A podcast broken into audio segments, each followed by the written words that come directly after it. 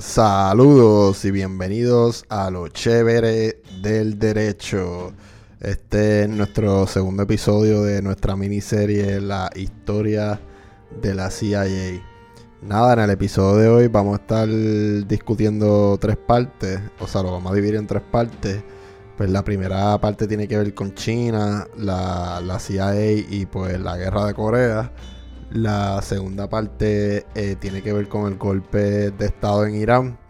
Y la tercera con, el golpe de Estado este, en Guatemala. Eh, las últimas dos pues fueron en el 1953 y la guerra de Corea pues que fue de 1950 al 1953. Nada, en la primera parte pues vamos a estar discutiendo pues el liderato de, de Walter Beetle Smith eh, como director de la CIA durante la, guerra de Corea, este, sus visiones diferentes en cuanto a cómo debería funcionar la, institución. Eh, vamos a ver también cómo una persona que se llama Frank Wisner siguió con, sus tácticas de covert y eventualmente pues llegarían los, hermanos Dulles eh, completamente a cargo de la política exterior de Estados Unidos. Y pues, al final con Guatemala, pues el rol de la CIA, eh, como durante el liderazgo del director anterior habían tratado de, echar para adelante ese golpe de Estado y no pudieron, y, con el cambio de enfoque después que se fue Smith del liderato de la CIA, pues pues cómo le dieron la, la verde a ese golpe de Estado en Guatemala y cómo eh, todos estos eh, aristócratas de, Ivy Leagues eh, tenían acciones en la principal empresa que cabildió para la intervención en Guatemala, que es la American Fruit Company. Y, pues toda esta política de la American Fruit Company en América Latina, pues va a ser una extensión o una segunda parte de lo que se conoce como los Banana Wars, por ejemplo, en Estados Unidos durante pues, las presidencias de Theodore Roosevelt y, los republicanos y, después con Wilson y, pues nada. Eh, de eso va a estar tratándose este segundo episodio de esta serie. Y pues para empezar, vamos a, la CIA, China y la guerra de Corea. En una noche del 29 de noviembre del 52, un avión eh, tipo Douglas C-47 Skytrain, operado por, por lo que se conocía como el Civil Air Transport, despegó de la península de Corea, de, Corea. Y esta, esta, era la aerolínea principal de la CIA en el este de, Asia. El avión iba, iba dirigido a Manchuria, que está como a 400 millas al noroeste de China. Eh, entonces, en la parte trasera de, del avión habían dos eh, oficiales jóvenes de la CIA uno se llama John T. Downey y el otro Richard G. Fecto. Eh, Downey era un recién graduado de Yale y Fecto de la Universidad de Boston. Ambos eran exjugadores de fútbol universitarios conocidos por su personalidad eh, controvertida. Eh, esta también era la, primera eh, misión operativa de, Downey y de Efecto. Eh, unos meses antes de esa misión, la, CIA había, enviado por aire un equipo de agentes chinos nacionalistas a Manchuria con instrucciones de vincularse con generales del ejército disidentes que se oponían al nuevo gobierno comunista de China. Eh, en efecto, ahora en ese momento eh, los estaban enviando a recoger un mensajero que había estado en contacto con el equipo y, el plan era eh, que, el, avión iba a reducir su velocidad a una velocidad cercana al punto de encuentro. Los dos oficiales de la CIA se iban, iban a enganchar una cuerda suspendida entre dos postes en el suelo y atada a unos arnés que usaba el mensajero. Luego llevarían al hombre a un lugar seguro. Pues, ¿verdad? Todo parecía que, iba a seguir eh, planeado y el vuelo seguía sin incidentes. Eh, gracias a que había una luna llena y había eh, mucha velocidad. Eventualmente hubo un problema con, con, un sistema de, balas del avión y el avión terminó estrellándose. Los dos eh, pilotos murieron instantáneamente y los dos oficiales de la CIA, pues gracias a, cómo estaban sentados eh, en el avión, pues solo sufrieron heridas eh, leves en su cuerpo. Y nada, cuando salieron, le cayeron las tropas chinas allí a, donde se cayó el avión.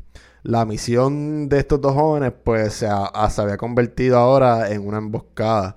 Eh, ¿Y por qué? Porque las autoridades comunistas habían eh, capturado y convertido previamente al equipo de agentes que supuestamente estaban vinculados con las fuerzas antigubernamentales. O sea, eh, convirtieron a la mayoría de, de, los agentes que ellos dejaron ahí un mes antes y las disidentes que estaban ahí en Manchuria. Y pues todo esto fue una trampa que, le tiraron a la CIA falsa eh, para rescatar a su mensajero. Eh, Facto eh, pasó los siguientes 20 años en prisión en China y a menudo en un confinamiento solitario. más o menos como al principio de los 70 regresaron a los Estados Unidos, pero, pero no a la CIA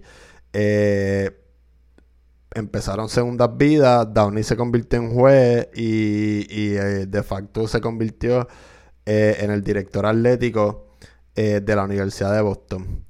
¿Verdad? traigo esta historia por varias razones. Primero, muestra lo difícil que fue para la CIA penetrar en el bloque comunista, ya sea en Europa del Este o Asia. Y, durante esta primera época que la agencia eh, hacía sus cosas sin, sin, vigilancia del Congreso o, del media, pues la agencia tendía a, eh, enviar eh, a mucha gente a morir y, a ser asesinados, ¿verdad? fríamente en, en esta guerra fría. Según la experiencia de, la Oficina de Servicio Estratégico durante la Segunda Guerra Mundial, pues los espías de la OSS habían trabajado heroicamente a los movimientos de resistencia contra la ocupación nazi de Europa, pero, ¿verdad? Había una eh, diferencia eh, grande entre estos dos bloques eh, que estaban batallando y pues hay que tener en cuenta durante todo este episodio el hueco dentro de la mentalidad de, de todos estos soldados pues que dejó la, Segunda Guerra Mundial. Eh, y pues como acabo de mencionar, hubo grandes eh, diferencias entre la Segunda Guerra Mundial y, la, y la Guerra Fría.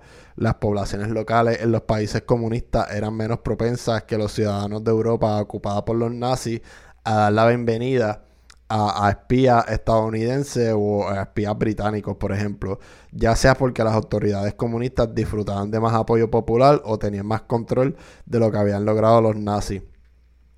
Eh, no obstante a todo esto, la CIA persistió en sus esfuerzos por infiltrarse en las sociedades comunistas y a menudo condenaba a sus agentes locales y a veces a sus propios oficiales a la cárcel y a la muerte. Y, pues no es sorprendente que los historiadores hayan tendido a ser críticos con estas operaciones, caracterizando el liderazgo, el liderazgo de la agencia, eh, el liderazgo de la agencia en esta etapa eh, como uno entusiasta y uno poco irreal y utópico. Eh, y en verdad hay mucha verdad en todo eso. y por eso es que mencioné, hay que también, es, es, también importante recordar la poderosa influencia que ejerció la Segunda Guerra Mundial eh, en la mente de, esta generación. A veces se recuerda como la, la, la, The Good War, eh, como muchos documentales. Y, ese fue el problema que muchos de, estos participantes que estaban eh, participando al principio creían que esencialmente estaban llevando a cabo una misma lucha contra el totalitarismo y que se aplicaban las mismas técnicas y éticas Además, no se debe olvidar la valentía individual y el sacrificio eh, eh, de esos oficiales, no importa, ¿verdad? Eh, cuán mala, ¿verdad? O, no importa qué juicio podamos pasar por esas misiones que participaron. Otra razón por la que estoy hablando de, esta operación es que muestra cómo el foco de la Guerra Fría y por lo tanto pues las operaciones de, la CIA se trasladaron a principios de, los 1950 eh, a Asia. Y pues todo esto empezó con en el 1949 cuando las fuerzas comunistas de Mao Zedong eh, triunfaron en China. Y pues la, la, en el 1950 eh, la Guerra Fría se volvió eh, caliente justo por, el umbral de China porque la guerra la Corea del Norte comunista invadió a la Corea del Sur no comunista y esto provocó la intervención de, de, de las Naciones Unidas. El general Douglas MacArthur fue nombrado comandante supremo de las fuerzas de la ONU en la península de Corea. Eh, lideró una respuesta contundente solo para enfrentarse a las tropas chinas cuando Mao envió refuerzos a través del río Yalu hacia la Corea del Norte. La guerra de, Corea eh, se dio de 1950 a 1953, intercalada entre la Segunda Guerra Mundial y Vietnam. Tiene la reputación de ser un conflicto olvidado, pero no obstante, en esa época eh, todos los funcionarios en Washington veían a, esta guerra de Corea como una posible guerra, eh, eh, una posible tercera guerra mundial 3. Toda esta importancia de, Asia y, del rol que tenía la CIA en Asia se iba a ver eh, eh, implantado en un documento de planificación en el 1950 llamado SC68, eh, que básicamente describía el cómo Estados Unidos debía de alejar su política de contención que se que defendía pues el oficial que le hablé en el, en el episodio anterior, George, George Keenan, hacia un enfoque militarizado pues mucho más agresivo. Eh, todo esto también provocó mucha conmoción en la CIA y la, y la CIA consiguió eh, su primer director eh, realmente eficaz, podríamos decir. Se llamaba de Walter Beetle Smith y, y, su liderazgo de la institución duró eh, eh, básicamente los tres años de, la guerra de que duró la guerra de Corea. Y este líder pues también es importante hablar de él por lo que no por lo que no logró eh, en, durante dentro de la agencia en particular no logró uno de sus objetivos fundamentales y era refrenando la creciente énfasis de la CIA en las operaciones encubiertas y restaurando su enfoque original en la recopilación y análisis de inteligencia. Y, con esta descripción que les acabo de dar, pues lo que les quiero decir es que Walter Biddle Smith era de los que creía en que la institución debía de, enfocarse eh, principalmente en la recolecta, en la recopilación y en el análisis de, inteligencia. Eso no significa, ¿verdad?, que él no creía en los cover operations, pero tampoco lo llevaba al nivel de estas novelas de fantasía que, se vivían otros, otros de sus funcionarios. Y pues es importante entender eh, por qué se dio este fracaso y las razones de este fracaso y cómo formó el telón del fondo del, de, de periodos siguientes que surgirían en la, en la CIA de, por ejemplo, Alan Dulles y, la llamada edad de oro eh, de los covert operations o operaciones encubiertas. En parte en este episodio y, en esta parte del episodio me centro eh, eh, en, en, describirle algunas de las reformas que Walter Smith llevó a cabo y las que no hizo. Y, pues quiero comenzar discutiendo la razón principal por la cual se convirtió en director de inteligencia eh, central. El estadillo de, la guerra en Corea y la, y la posterior invasión de China tomaron completamente de sorpresa a la gente en Washington. Incluso antes del 1949 se había dado una serie de conmociones. China no solo se volvió comunista, sino que la Unión Soviética probó con éxito una bomba atómica. Ninguno de los dos había sido anticipado por la CIA. Luego vino el estadio de la guerra en Corea, siguiendo rápidamente por la invasión china, ambos también anotados como fracasos para los analistas de la agencia. Entonces, para este momento, la CIA ya se había ganado la reputación de ser bastante pésima en predecir eventos mundiales. Y el veredicto sobre el desempeño de inteligencia de la CIA en Corea es un poco injusto, ¿verdad? A, mi manera de ver. Era una agencia joven que aún no había tenido tiempo de, desarrollar fuentes de información en este nuevo campo de batalla de la Guerra Fría tenían que depender de información de segunda mano y a menudo bastante dudosa del gobierno de Corea del Sur y de los nacionalistas chinos que vivían en el exilio en la isla de Taiwán. La unidad responsable de producir estimaciones basadas en esta inteligencia era la Oficina de Información y Estimaciones y tenía muy poco fondo y muy poco personal. Eso contrastaba con la acción encubierta de rápida expansión de la agencia sobre la Oficina de Coordinación de Políticas Públicas del Exterior. No ayudaba tampoco que el general MacArthur, notoriamente prepotente, intentara eh, activamente evitar que la CIA operara dentro de su teatro de guerra. Quizás lo más importante es que no era cierto que la CIA no viera venir la guerra de Corea o la invasión china. En cambio, los informes de la oficina eh, de, estimaciones y informaciones en 1949 y a principios del 50 pintaron eh, esta agresión del norte contra el sur y, establecieron que era bastante probable. El problema era que no lo hicieron con una advertencia definitiva de una invasión, eh, ¿verdad? Algo que podía decirse que era bastante probable. Eh, además, y lo que se estaba ya convirtiendo en un reflejo de la Guerra Fría, los analistas de la CIA vieron la situación en Corea casi en su totalidad en términos de, ambiciones soviéticas, con el Kremlin moviendo los hilos de los partidos comunistas locales en todo el mundo. Este punto de vista subestimó la influencia de los norcoreanos y los chinos sobre ellos. Algo parecido ocurrió con la intervención china. Más tarde ese año, los analistas de la CIA informaron que las tropas chinas se concentraban cerca de la frontera con Corea, pero no ofrecieron una predicción decisiva.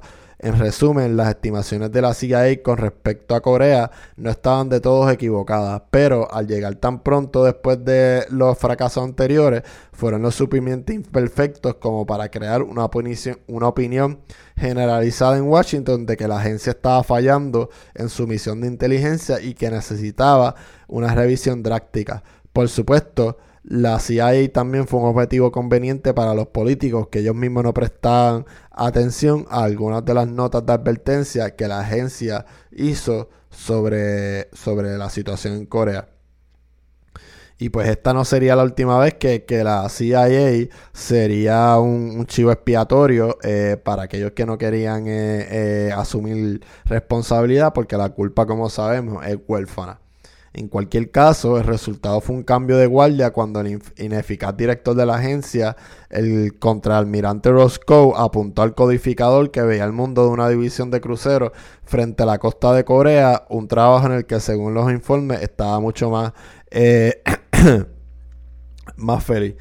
Y entró eh, el general Walter Biddle Smith, eh, como era ampliamente conocido, era una persona bastante rígida y, tenía un buen historial eh, en las capitales europeas por su, por su trayecto de la Segunda Guerra Mundial y como jefe de personal del comandante supremo de los aliados, el general Dwight Eisenhower. Eh, Winston Churchill una vez lo llamó a Smith como el American's Bulldog como implicaba pues esta, esta descripción de Churchill, eh, el temperamento del nuevo director de la CIA era más o menos opuesto a la de la coda curativa suave y, amable. Un, un, observador de Washington eh, observó que el encarabajo estaba incluso templado, siempre estaba enojado. Esto pudo haber tenido algo que ver con su digestión eh, que sufría por todos lados y en la víspera de su llegada a la CIA tuvo que someterse a una cirugía que le estirpó la mayor parte de su estómago. El resultado es que el nuevo director no solo era respetado, era temido y esta era una cualidad útil en el que el gerente de la nueva agencia con más de lo que le correspondía de sus rivales y críticos burocráticos. Finalmente, Beetle tenía eh, excelentes eh, credenciales como guerrero y jefe de espías durante la Segunda Guerra Mundial. Desarrolló un aprecio por el valor militar de la inteligencia táctica y su recopilación. A fines de la década de 1940 se desempeñó como embajador de Estados Unidos en Moscú, regresando a los Estados Unidos con un impecable, implacable odio al comunismo. Eh, y con esta descripción lo que quiero decir es pues que al momento encajaba perfectamente eh, con su nuevo puesto.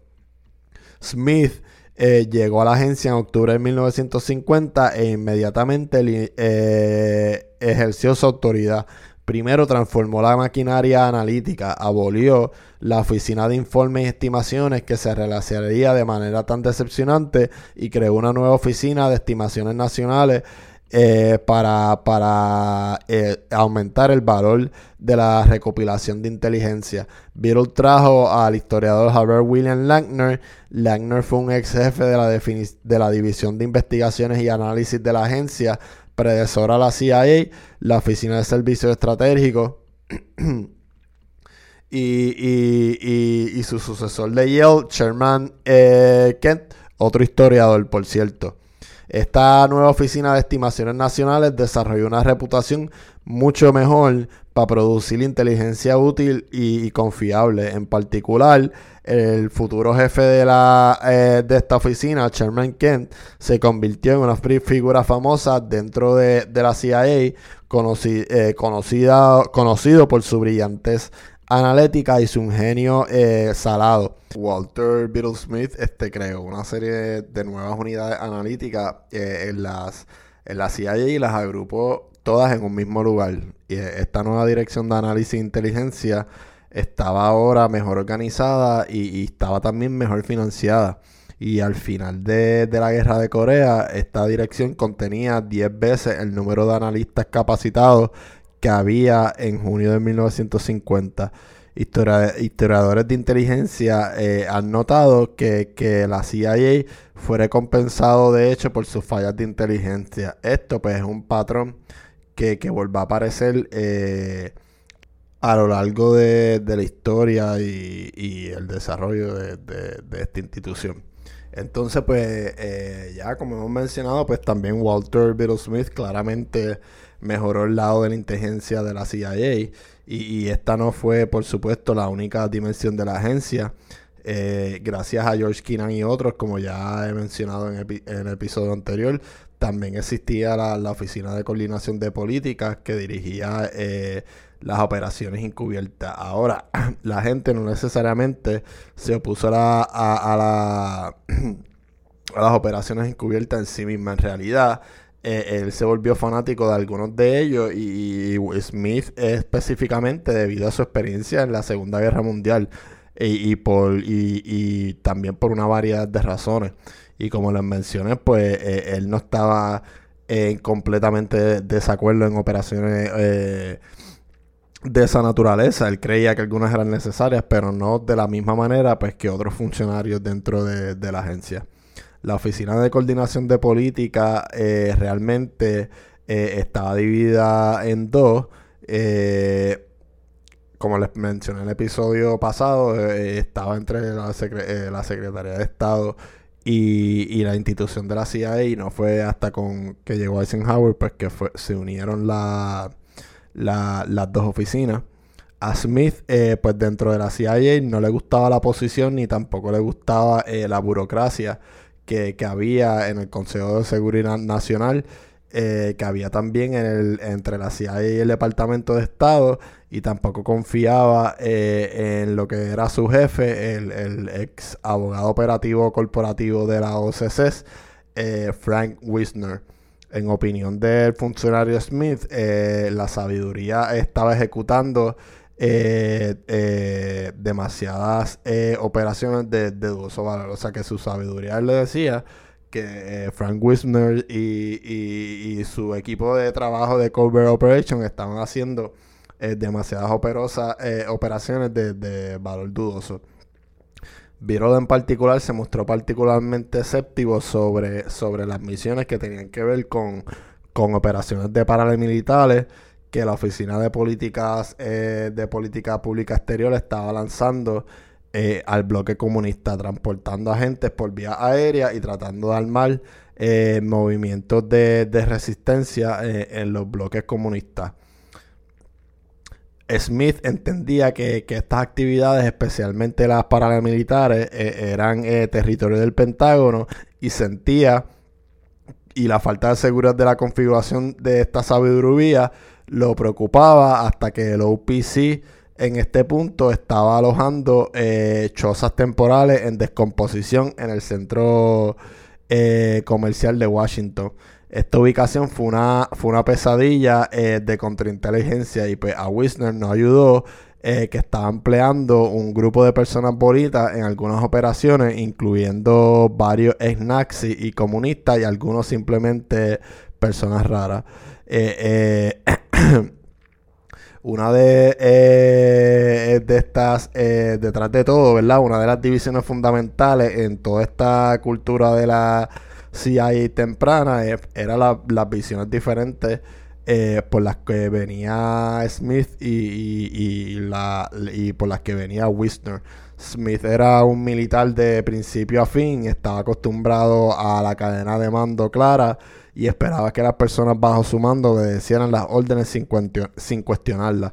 En contraste, Wisner estaba feliz de que sus oficiales siguieran su propio camino e incluso iniciaran operaciones eh, eh, ellos mismos.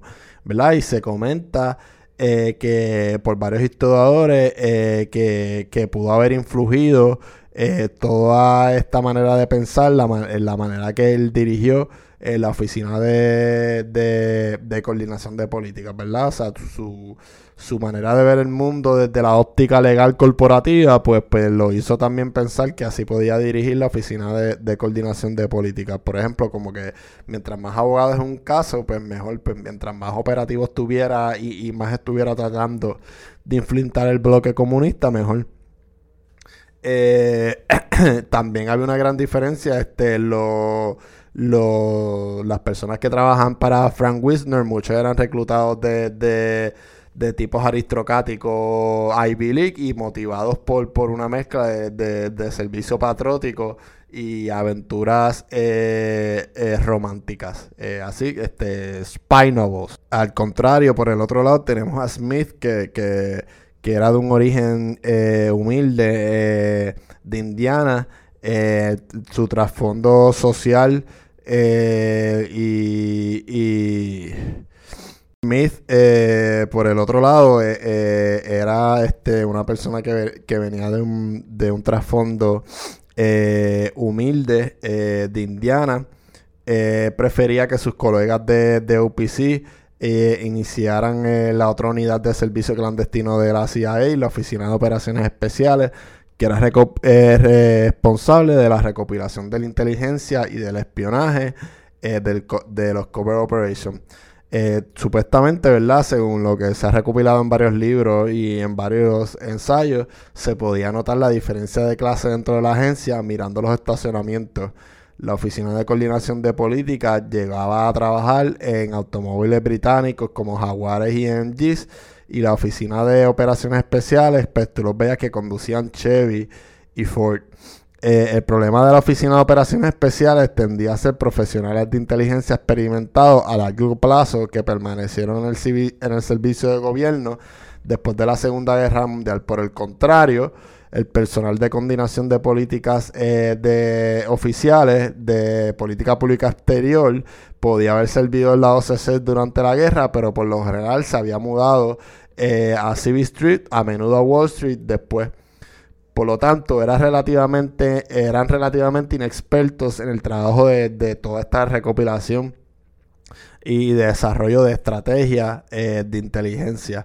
Y esto fue eh, algo que en la realidad no se compensó en este momento con la, con la capatización y coordinación de todas estas políticas de, los oficiales que consintió en gran parte en unas pocas semanas eh, en la escuela de comando en el campo de Virginia. En vez de prepararlo adecuadamente eh, en la recopilación de, de, de toda esta data y toda esta inteligencia, pues lo que hacían era eh, enviarlos a, Virginia eh, por varias semanas y con eso cumplían. Ahora, Smith eh, dio ¿verdad? algunos pasos hacia la reforma de operaciones encubiertas, como les he mencionado.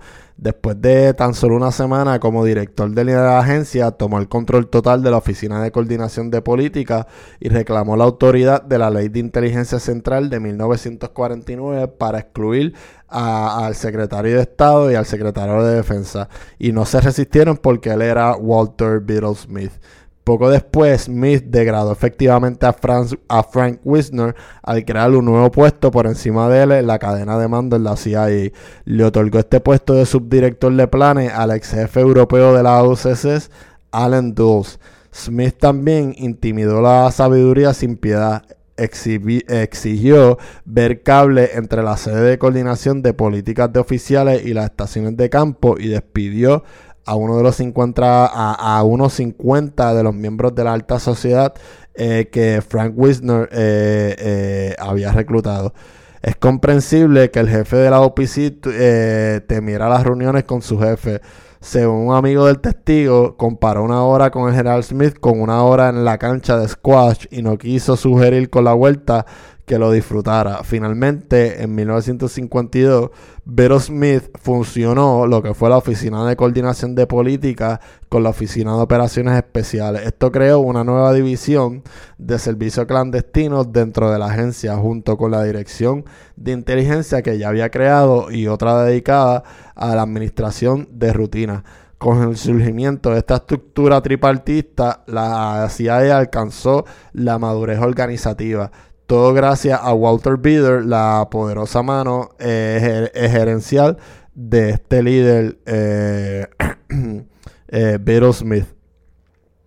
Eh, por otro lado, Beatles nunca logró disciplinar a Frank Wisner y a su equipo de operaciones de Cover Operations. A pesar de todas las medidas que acabo de mencionar y describir, más algunas otras, eh, Frank Wisner eh, seguía este, aumentando sus operaciones de, de covert, ¿verdad? Y a pesar de todo esto, eh, siguieron creciendo al azar durante el mandato de Smith eh, como director de la institución. En verdad, en 1949 la Oficina de Coordinación de Políticas contaba con 302 empleados y un presupuesto de 4.7 millones. En comparación, tres años después, el presupuesto de operaciones para eh, la institución era de, de, 200 a 2 millones de dólares y su personal 2.812, eh, excluyendo 3.142 eh, contratistas extranjeros. Para darle, ¿verdad? una idea de lo que significó esta expansión en términos operativos, volvamos al este de Asia y en particular eh, a Corea y China, que fue de, donde empecé este episodio. Frank Wisner estaba interesado en fortalecer la presencia de la agencia en este nuevo campo de batalla desde la Guerra Fría, a pesar de la resistencia que tuvo del comandante supremo de las fuerzas de las Naciones Unidas, Douglas MacArthur. No, no se trataba solo de recopilar la información sobre los enemigos de la Guerra Fría. Para Frank Wisner se trataba también, eh, Corea del Norte también trataba de destruir, eh, Corea del Norte y la guerra se trataba de tratar de destruir a todos los comunistas desde adentro, lanzando misiones de infiltración y fermentando eh, para su desarrollo movimientos de, de, resistencia. ¿Verdad? Eh, al principio del episodio mencioné que la CIA tenía su, su propia aerolínea en sede de Taiwán, el Civil Air Transport, que también tenía una empresa fachada de, hacer eh, pequeñas flotas eh, de botes. Entonces, eh, Taiwán fue una importante base operativa desde la cual la CIA lanzaba incursiones en China y, lanzaba operaciones para, para la guerra de Corea. Sin embargo, en parte debido a las dificultades de lidiar con el gobierno nacionalista en Taiwán, la agencia también estableció instalaciones en varias otras islas de la región, incluido la cima de una, de una montaña y que, fue, que construyó una base de 28 millones. Taiwán eh, era una una, una dependencia de, de, de, las Naciones Unidas. Entonces, pues la CIA tenía que esconder su presencia dentro de la nacionalidad por, porque esta era una dependencia de las Naciones Unidas. Y, pues, para ejecutar eh, operaciones masivas, Wisner recurrió a uno de sus agentes de la CIA eh, de la época, eh, Desmond Fitzgerald, productor de las escuelas preparatorias de, la costa del este de Estados Unidos y de Harvard. Y durante la Segunda Guerra Mundial, Fitzgerald luchó junto a Chiang Kai-shek con seis nacionalistas chinos contra los japoneses en la vecina de, Brumania, como ahora se llama eh, Después de la guerra, eh, contó historias sobre las historias de, supuestos y que fantasmas chinos que, había escuchado y, que una vez cenó porque no había más nada de comer eh, los sesos de, monos de la, de la jungla. Ahora, pues Fitzgerald eh, estaba eh, muy impaciente por unirse a los nacionalistas chinos en la lucha contra el gobierno comunista de, de, Mao. Todo este esfuerzo y, todos estos gastos, pues, según dependiendo del lente que se miren, pues podríamos decir que produjeron algunos resultados incluidas eh, varias misiones exitosas para recopilar inteligencia y destruir instalaciones enemigas en Corea del Norte. En general, eh, bajo el historial de acciones encubiertas de la CIA durante la guerra de Corea, fue por decir lo mínimo, eh, ¿verdad que decepcionante? Casi todos los intentos de, insertar unidades de resistencia en Corea del Norte y China terminaron en captura o muerte. En otras palabras, la experiencia desafortunada de, estos jóvenes oficiales de la CIA, eh, como lo que pasó con, Factu, eh, con Factory y en Manchuria, eh, era típica del momento hasta que finalmente pudieron echar para adelante y, tomarle mejores decisiones. Y gracias a Dios, gente como, como los que hablé al principio, pudieron salir de, Manchuria eh, eh, con, vida. En todo caso, todos estos esfuerzos eh, fortalecieron el estado de seguridad de, China y de Corea del Norte y, dañaron muchas perspectivas que, la CIA tenía para desarrollar fuentes de inteligencia allá en la, en la China comunista. Eh, una operación eh, se consideraba, por ejemplo, un éxito parcial en Washington y de nada luego llegaba y parecía otro error y otro error. Y, así hubo una que involucró un ciudadano nacional chino, el general Lini, y, que lo llevó a vivir en el exilio de, de, Birmania y pues le, le causó mucha vergüenza a, la CIA. Eh, Des Fitzgerald, que fue el que, el que Desmond Fitzgerald, que fue el que acabo de mencionar, eh, al que recurrió Frank, Wisner, pues tenía una, una, noción bastante romántica y pues iba a tratar de usar todos estos seguidores eh, para batallar eh, los comunistas chinos. La Oficina de Coordinación de Política canalizó millones de dólares hacia, hacia Desmond Fitzgerald en parte para ocultar la fuente de, este apoyo. Eh, el nacionalista chino ingresaba al comercio de opio en la región y el gobierno de Bulmania estaba comprensiblemente descontenta con todo este desarrollo y trataron de, expulsarlo. El conflicto, eh, el conflicto resultante distrajo a Bulmania de sus propios esfuerzos para lidiar con el comunismo interno y dañó gravemente las relaciones entre Estados Unidos y Birmania. Finalmente persuadieron, lo persuadieron para que se mudara a Taiwán, pero muchos de sus seguidores permanecieron detrás del cultivo de la amapola de opio en lo que se conocía, conocería como el Triángulo eh, Dorado, Golden Triangle. Eh, a pesar de todas estas consecuencias no deseadas, Fitzgerald se ganó el elogio de su F eh, como, como decían sus colegas en aquella época, y, logró ser ascendido eh, a puestos más, más grandes dentro de la CIA. Pareciera que para tú ascender en esa institución, lo que tenías que era estar a cargo de, un gran desastre. Eh, Walter Bill Smith, sin embargo, eh, se mostraba eh, escéptico, ¿verdad? Como llevo mencionando, de todo lo que hacen todo este tipo de actividades, que es como escalar hacia arriba los problemas y del lado equivocado de, de la frontera.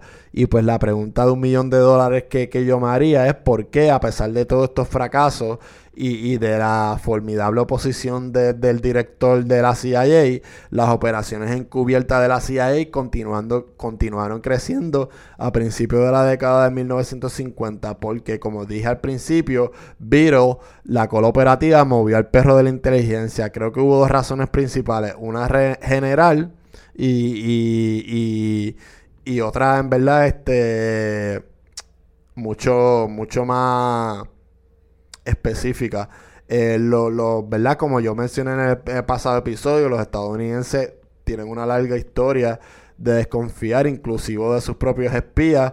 Eh, la CIA eh, como he mencionado, estaba bajo muy poco escrutinio externo en este punto, en particular el Congreso y, los medios de comunicación, las dos principales instituciones que llamaron a la agencia a rendir cuentas más adelante de su existencia, generalmente estaban preparadas para hacerse de la vista larga a los errores y excesos de, eh, operaciones covert a principios de las décadas de, de 1950. De hecho, algunos reporteros ayudaron positivamente a la CIA a plantar historias que los espías querían contar y sentarían sobre otros que no lo hicieron. La actitud podría parecer, ¿verdad? Eh, si lo miramos ahora, un, mal periodismo eh, de la época, una mala fe en la profesión del periodismo, pero eh, sin justificar esa conducta, es importante recordar el contexto histórico que, se estaba viviendo en aquella época. Eh, un fuerte con, consenso anticomunista prevalecía en toda la sociedad estadounidense durante la, década de 1950 y, todos esos compromisos y sacrificios asociados con la Segunda Guerra Mundial, incluida la movilización de las instituciones estadounidenses, era todavía un recuerdo muy reciente, fresco en la memoria de la mayoría de los estadounidenses y confiar en su gobierno no se cuestionaba y era la orden del día eh, en el diario vivir eh, de, los norte, de los norteamericanos. Y esta fue una razón importante por la cual eh, Frank Wisner se encontró operando en una atmósfera general de no rendición de cuentas y por la cual incluso Beto Smith no pudo contener las operaciones encubiertas vinculadas. Y, la segunda razón por la cual las operaciones de cover continuaban creciendo fue eh, una mala decisión administrativa poco común eh, del propio Bill Smith que aportando eh, dólares de Alan a la agencia como uno de sus subdirectores. Smith había demostrado durante la Segunda Guerra Mundial y nuevamente después mientras estaba en el gobierno externo a finales de la década de 1940, que era un ferviente defensor de las operaciones encubiertas. Y su nuevo cargo le ofreció la oportunidad de presionar la causa dentro de la propia CIA que preparó el camino para lo que estaba sucediendo. Ahora, seguramente inevitable, el día en que Dulles sucedería a Smith como director de la CIA. Ahora pasamos este al golpe de estado en Irán en el 1953. y nada, aquí en general vamos a discutir el efecto de, la llegada del presidente Eisenhower eh, y cómo su llegada eh, influenció en el desarrollo de, la CIA como institución. Este, vamos a hablar de, los hermanos Dulles y cómo ellos controlaban en esa época eh, toda la parte relacionada con, la política pública eh, del exterior y, los cover operations para, luego terminar en la tercera parte que es el golpe de estado de Guatemala. Pues nada, pues salió Harry Drummond del poder y pues llegó el, presidente el presidente Eisenhower y, pues Eisenhower eh, debido a su trasfondo pues favorecía más a, a las operaciones covert Truman, como, como expliqué en el, en el primer episodio, eh, se mostró cauteloso con la, con la capacidad de estar haciendo este tipo de trucos en el nuevo servicio de, espionaje del gobierno, eh, la Agencia Central de Inteligencia. En contraste, durante la Segunda Guerra Mundial, el general Eisenhower era fanático de la guerra política y psicológica, o sea, del psychological and political warfare. Lo había visto funcionar como comandante supremo de las fuerzas aliadas, enfrentándose a, la Alemania nazi. Y ahora en Casablanca, eh, pues recurrió a, esta manera para librar la, batalla eh, con Rusia eh, y con sus enemigos durante la Guerra Fría. Otros funcionarios de la administración Eisenhower compartieron esta opinión, en particular el nuevo secretario de Estado de la Nación, John Foster Dulles. Durante los próximos años, Foster Dulles eh, tenderá a utilizar a la CIA en lugar del Departamento de Estado como principal instrumento de la política exterior estadounidense. Y, pues ahora, eh, ¿verdad? Esos son los hermanos que, me acabo de mencionar, los hermanos Dulles. Eh, la CIA comenzó a montar operaciones destinadas a, sofocar la, mayor parte del coeficiente intelectual y, evitar un posible golpe de, la comunismo soviético. Con el boicot británico del petróleo iraní, el, el apoyo popular a él se rompió, lo que provocó manifestaciones violentas en las calles de Teherán y obligó a la mayoría de ellas a ponerse duras y los manifestantes se hicieran aún más impopulares. En este punto, eh, la mayoría de los estadounidenses habían olvidado su anterior simpatía por el nacionalismo iraní. A sus ojos, la mayor parte de eso se parecía cada vez más a una agenda comunista que intentaba entregar a su país a la Unión Soviética. Sin embargo, y esto es importante, no fue la CIA la que tuvo la idea de dar un golpe de Estado para deshacerse de la mayor parte eh, de, la presencia nacionalista. Más bien fueron los británicos, ¿verdad? Eh, los que estaban consternados por la pérdida de ingresos petroleros y furiosos por lo que vieron como un acto descarado eh, por, por, parte de, un político eh, colonial, ¿verdad? Porque eran colonia británica. Ya un golpe de Estado británico estaba en marcha en, en otoño de 1952 cuando el gobierno iraní se puso al corriente y expulsó a, todos los funcionarios del Reino Unido de Teherán. Eh, eh, ya en este punto, el jefe de, la estación eh, de micrófonos en Irán, Christopher Money Woodhouse, decidió que tendría que involucrar a, los estadounidenses en cualquier esfuerzo por derrocar a la mayor parte eh, de este nacionalismo y pues viajó a Washington para persuadir a, la CIA de que respaldara el plan de un código de operación conjunta llamado no tan sutilmente boot como en, te voy a meter una patada eh, para sacarte de aquí de tu país. Mientras tanto, Woodhouse, sus colegas en el Reino Unido, se acercaron al jefe de, la división de, del Oriente de la CIA, eh, Kermit King Roosevelt, quien estaba viajando por Londres en ese momento. Ahora, en este punto, quiero eh, retroceder un poco para presentarles a Kim Roosevelt y, quién era él y, y cuál fue su, su influencia durante todo este golpe de Estado. Eh, esto es necesario por dos razones. Primero, se convertiría en el oficial clave de la CIA en la operación para derrocar la mayor parte del segundo y inscribiría una memoria que durante años fue la fuente contemporánea más importante disponible para los, historiadores sobre todo lo que pasó eh, en este evento como tal este estadounidense fue fundamental eh, y, para todo lo que pasó en el golpe de Estado iraní y, para nosotros pues es fundamental para comprender lo, que sucedió eh, en Irán en, en, 1953. Entonces, ¿quién fue Kim Roosevelt? Bueno, era miembro de la línea Oyster Bay de la familia Roosevelt, nieto del presidente republicano Theodore Roosevelt y pues como otros agentes de la CIA de su generación, asistió a la escuela preparatoria de, de Nueva Inglaterra, Groton, y, luego fue a, Harvard, eh, Harvard University. Durante la Segunda Guerra Mundial se unió eh, a Bill Wild Donovan, un amigo de la oficina, en la oficina de OSS, o Oficina Social de Servicios Estratégicos, en otras palabras, Kim Roosevelt era de, esta primera clase o primera generación aristócrata que, formó parte de, los principios de, esta institución. En apariencia y personalidad no era tan elegante como algunos de sus colegas, eh, como el jefe de operaciones de la CIA, eh, Desmond Fitzgerald, o el británico Kim Phillips. El nuevo, el nuevo Roosevelt en Washington a fines de la década de 1940 y más tarde lo describió como un cortés de voz suave, oriental, agradable y sin pretensiones. Y, de hecho la última persona que se esperaría que estuviera hasta el cuello y, con trucos sucios, pues era el mismo Kim Roosevelt. Y pues si nos ponemos a pensar estas cualidades, eh, quizás hicieron de esta persona eh, un espía muy, muy eficaz y más eficaz que alguno de, sus contemporáneos. Luego estaba el hecho de que realmente conocía la región de la que estaba a cargo, una vez más, eh, no era algo eh, atípico o fuera de, de, su control.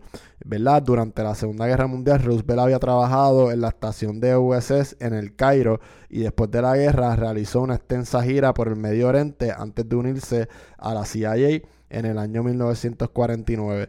Estas eh, experiencias hicieron de Kim Roosevelt eh, se convirtiera sorprendentemente en pro-árabe, tanto que se convirtió en un crítico que apoyaba eh, al nuevo Estado de Israel y amigo personal del líder egipcio Gamal Abdel Nasser, los nacionalistas árabes más conocidos de su época. En un aspecto importante, Roosevelt era típico de su generación eh, en la agencia. ¿Por qué? Bueno, porque amaba la aventura y el romance de los espías. De hecho, podría haber llevado esta tendencia más lejos que cualquiera de sus compañeros. Después de todo, tenía el ejemplo de, de, su abuelo, el incontenible Teddy Roosevelt, para estar a la altura de su propio padre, que era un conocido eh, cazador y un explorador. Una de las razones por las cuales el joven eh, Roosevelt se sintió atraído por el Medio Oriente, en primer lugar, fue por el atractivo de la aventura romántica en Oriente. El agente imperial británico de la Primera Guerra Mundial, T. Lawrence Lawrence de Arabia, había sido amigo de su padre y una gran influencia durante su niñez. También fue influyente otro amigo de la familia británico, Rudyard Kipling, el autor de la clásica novela de espía sobre, sobre el gran juego anglo-ruso. Kim. De hecho, así fue como el joven eh, Roosevelt eh, obtuvo el apodo de Kim, que se quedaría con él en, en, la vida rusa, en la vida adulta, perdón.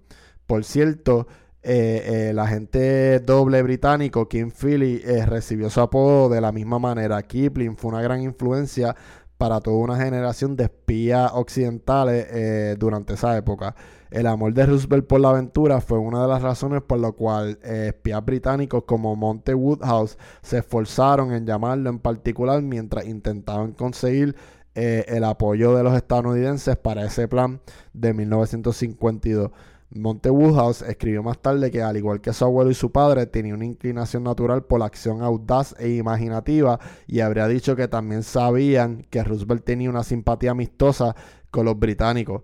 Los, británicos enfatizaron dos factores que pensaron que podrían influir eh, a los estadounidenses. Número uno, la amenaza de que Irán caiga ante el comunismo y, la mayor parte de la eh, excentricidad eh, relacionada con esto y, con la base de infinita de sustento de petróleo. Curiosamente, este joven Roosevelt tenía una alta estima eh, al, líder nacionalista árabe y su visión de iraní, eh, la mayor parte del tiempo estuvo influenciada por prejuicios occidentales clásicos.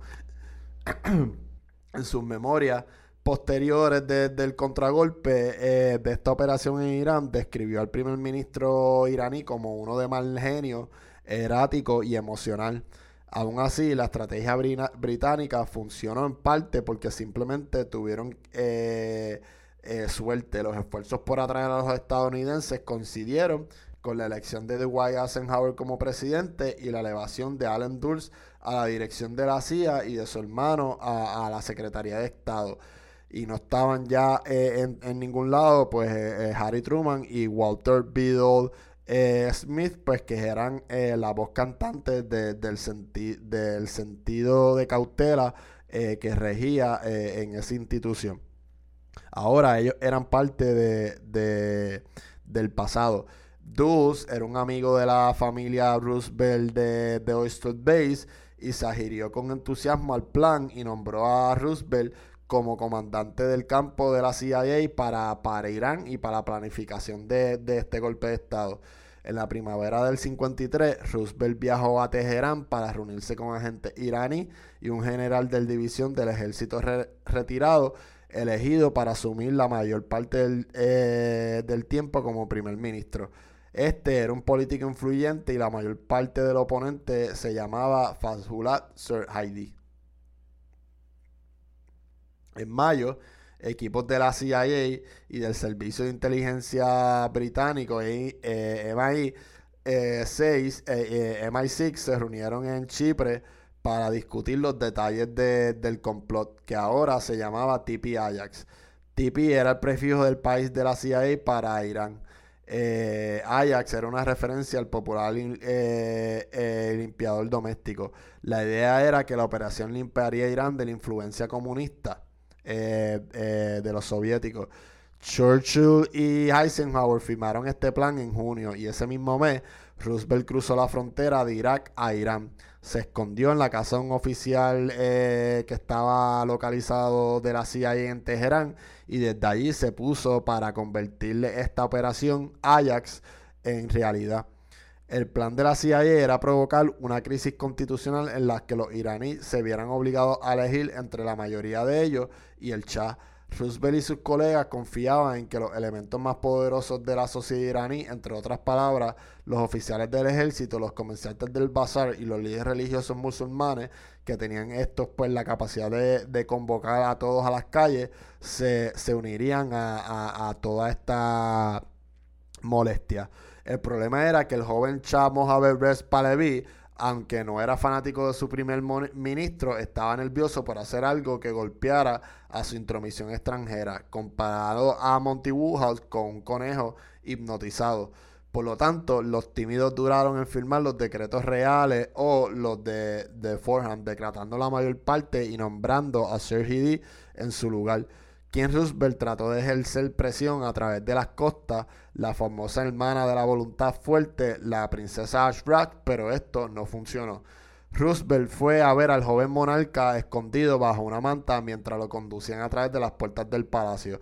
El Shah se retiró a una distancia prudencial a un centro turístico real en el Mar Capsio y luego firmó las órdenes el 13 de agosto con los arreglos establecidos para el arresto de la mayoría de ellos y su partidario restante, el 15 de agosto se estableció como el día del golpe. Entonces, eh, después de establecido el día del golpe y el día de comenzar el golpe, todo salió mal.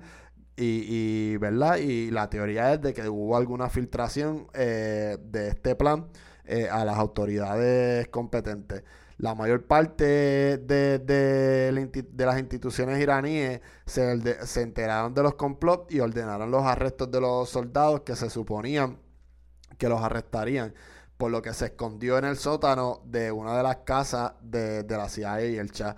El pozo huyó primero a Bagdad y luego a, a, a, Roma y en Washington ordenó la evacuación de los operativos de Ajax de, de Teherán. Eh, un cable desclasificado de la sede de la CIA declaró que la operación se intentó y falló y que no deberían de participar en ninguna operación contra la mayoría de los cuales eh, se remonta a los Estados Unidos, ¿verdad? Para evitar que, se dijera que, fue Estados Unidos el que tuvo una mano directa eh, en este golpe de Estado. Kim Roosevelt eh, tenía otras ideas y cuando leyó el cable se comenta que otro oficial de la CIA dijo que Roosevelt respondió que no habían terminado aquí y que había trabajo todavía eh, por hacer. Y pues en vez de retirarse, Roosevelt pasó los siguientes días en Irán improvisando y, planeando el siguiente paso del golpe de Estado para lograr el propósito que se habían eh, encomendado a lograr desde el principio. usó agentes británicos que ahora trabajaban para él y a periodistas en Irán para eh, públicamente eh, criticar los decretos y para descartar eh, la mayor parte de los decretos emitidos. También envió mensajeros a los comandantes del ejército estacionados fuera de, Teherán, instándolos a marchar hasta el Capitolio del país. Según un relato, amenazó con matar a dos de los agentes iraníes de la CIA eh, si no llevan a, cabo sus actividades eh, en, ese país. La marea cambió en la, en la mañana del 19 de agosto.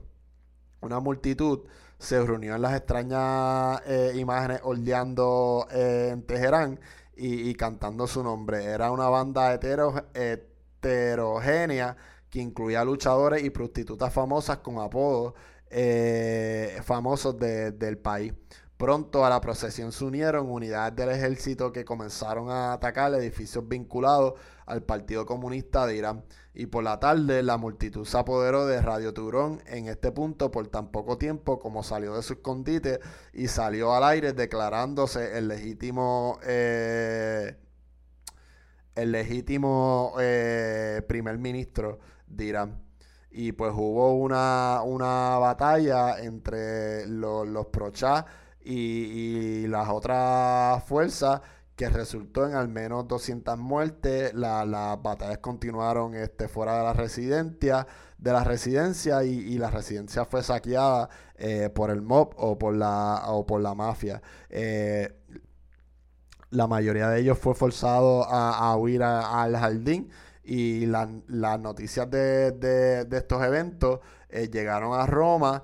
Eh, y pues el chat este, estaba echándose de lágrimas y le dijo a la prensa que él sabía que, que, ellos lo querían. Y pues tres días después, en agosto del, del 22, eh, mucho de eso eh, fue grabado cuando llegó a, su, a su casa de, de vuelta.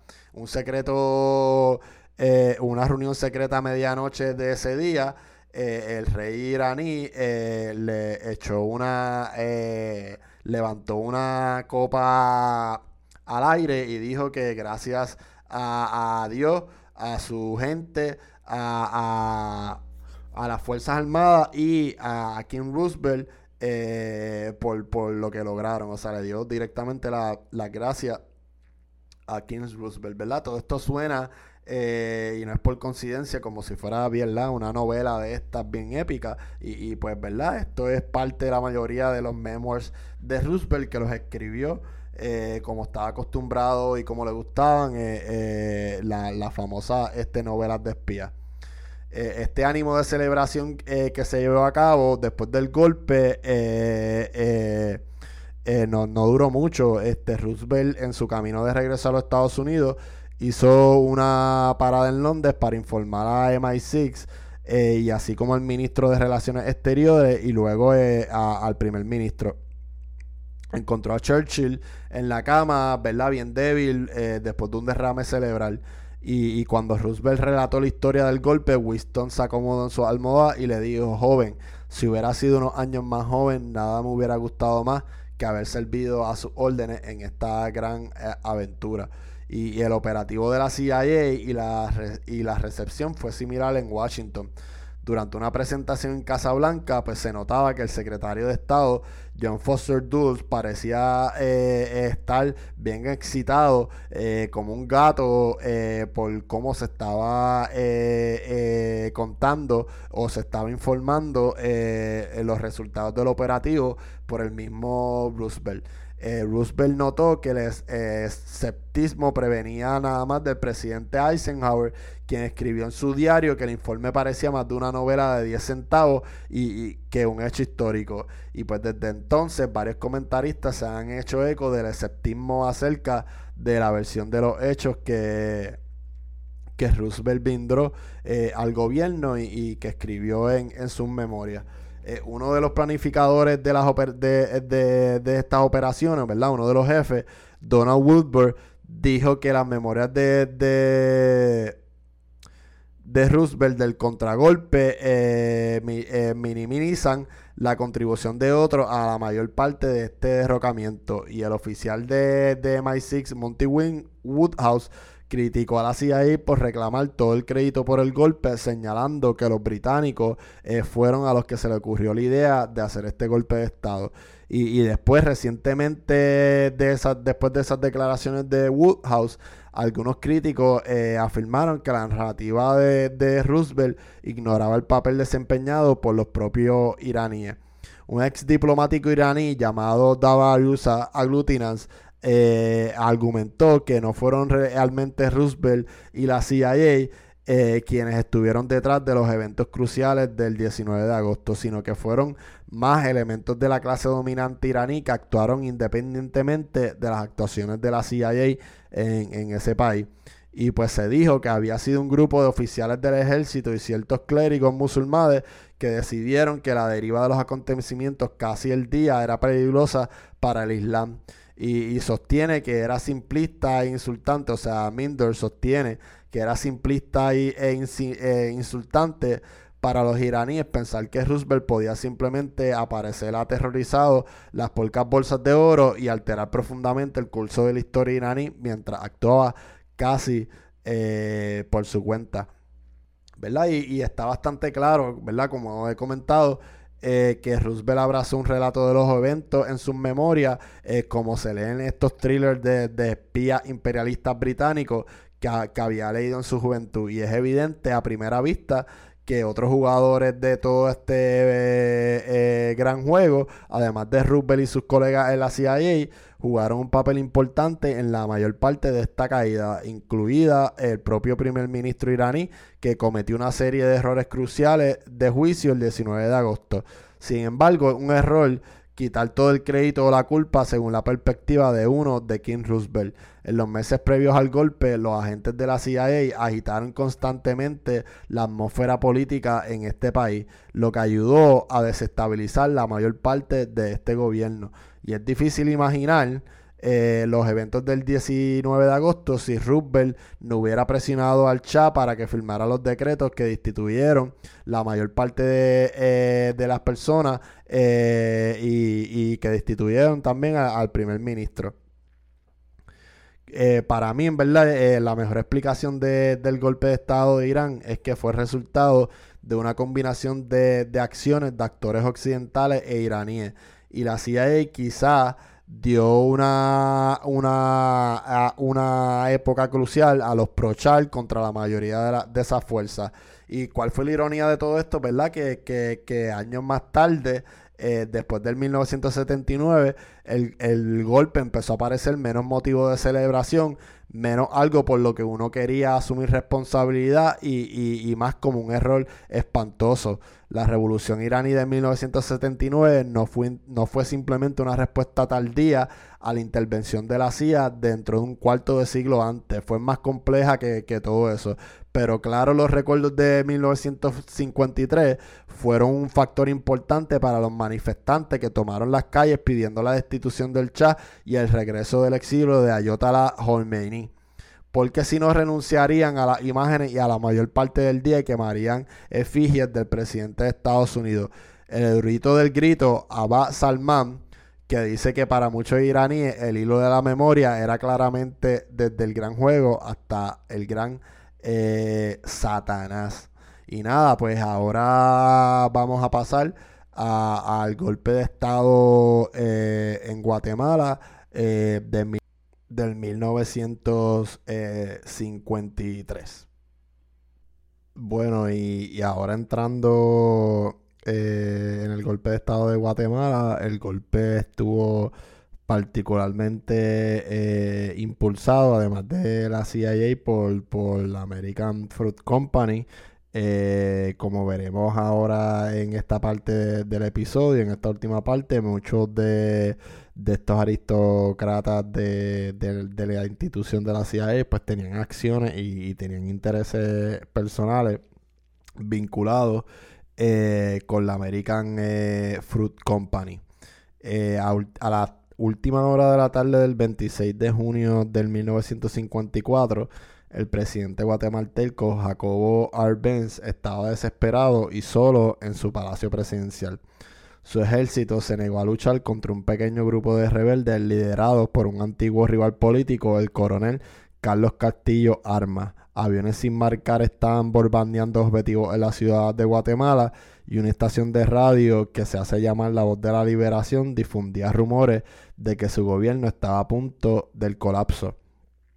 Anteriormente, nuestros eventos y sus asesores más cercanos eh, eh, habían discutido la posibilidad de armar al pueblo guatemalteco para resistir a los rebeldes, pero el alto mando del ejército rechazó esta idea y en cambio pidió eh, a, estas insinuaciones que renunciaran por el bien del país y para evitar el derramamiento de sangre. Al día siguiente, el 27 de junio, eh, se grabó un motivo mensaje de despedida de sus compatriotas, agotado y confundido, eh, porque no quería renunciar, pero no tenía otra opción. Eh, dijo ante las oscuras fuerzas que hoy oprimen a, las colonias del mundo. estos eventos luego se alejaron del palacio a la Embajada de México para buscar asilio. ¿Por qué renunció? ¿Y qué quiso decir? Eh, este presidente cuando culpó eh, su caída a, fuerzas eh, oscuras.